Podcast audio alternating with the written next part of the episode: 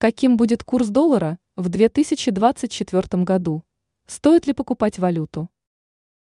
В следующем году курс доллара к российскому рублю будет очень волатильным, но резкого падения ждать не стоит. Такой прогноз озвучила кандидат экономических наук Маргарита Наследникова. Каким будет курс доллара в 2024 году? Финансовые власти РФ, напомнила экономист, обозначали приемлемый коридор 90-95 рублей за доллар. По словам Наследниковой, существенно ниже этой границы прогнозировать курс не представляется возможным, поскольку он сильно привязан к ценам на нефть.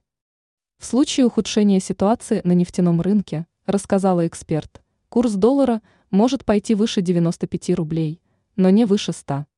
Правительство страны не хочет видеть курс доллара выше 100 рублей, цитирует наследникову банквайрос.ру. Ранее сообщалось, что США предлагают передать Украине активы России траншами через международные организации.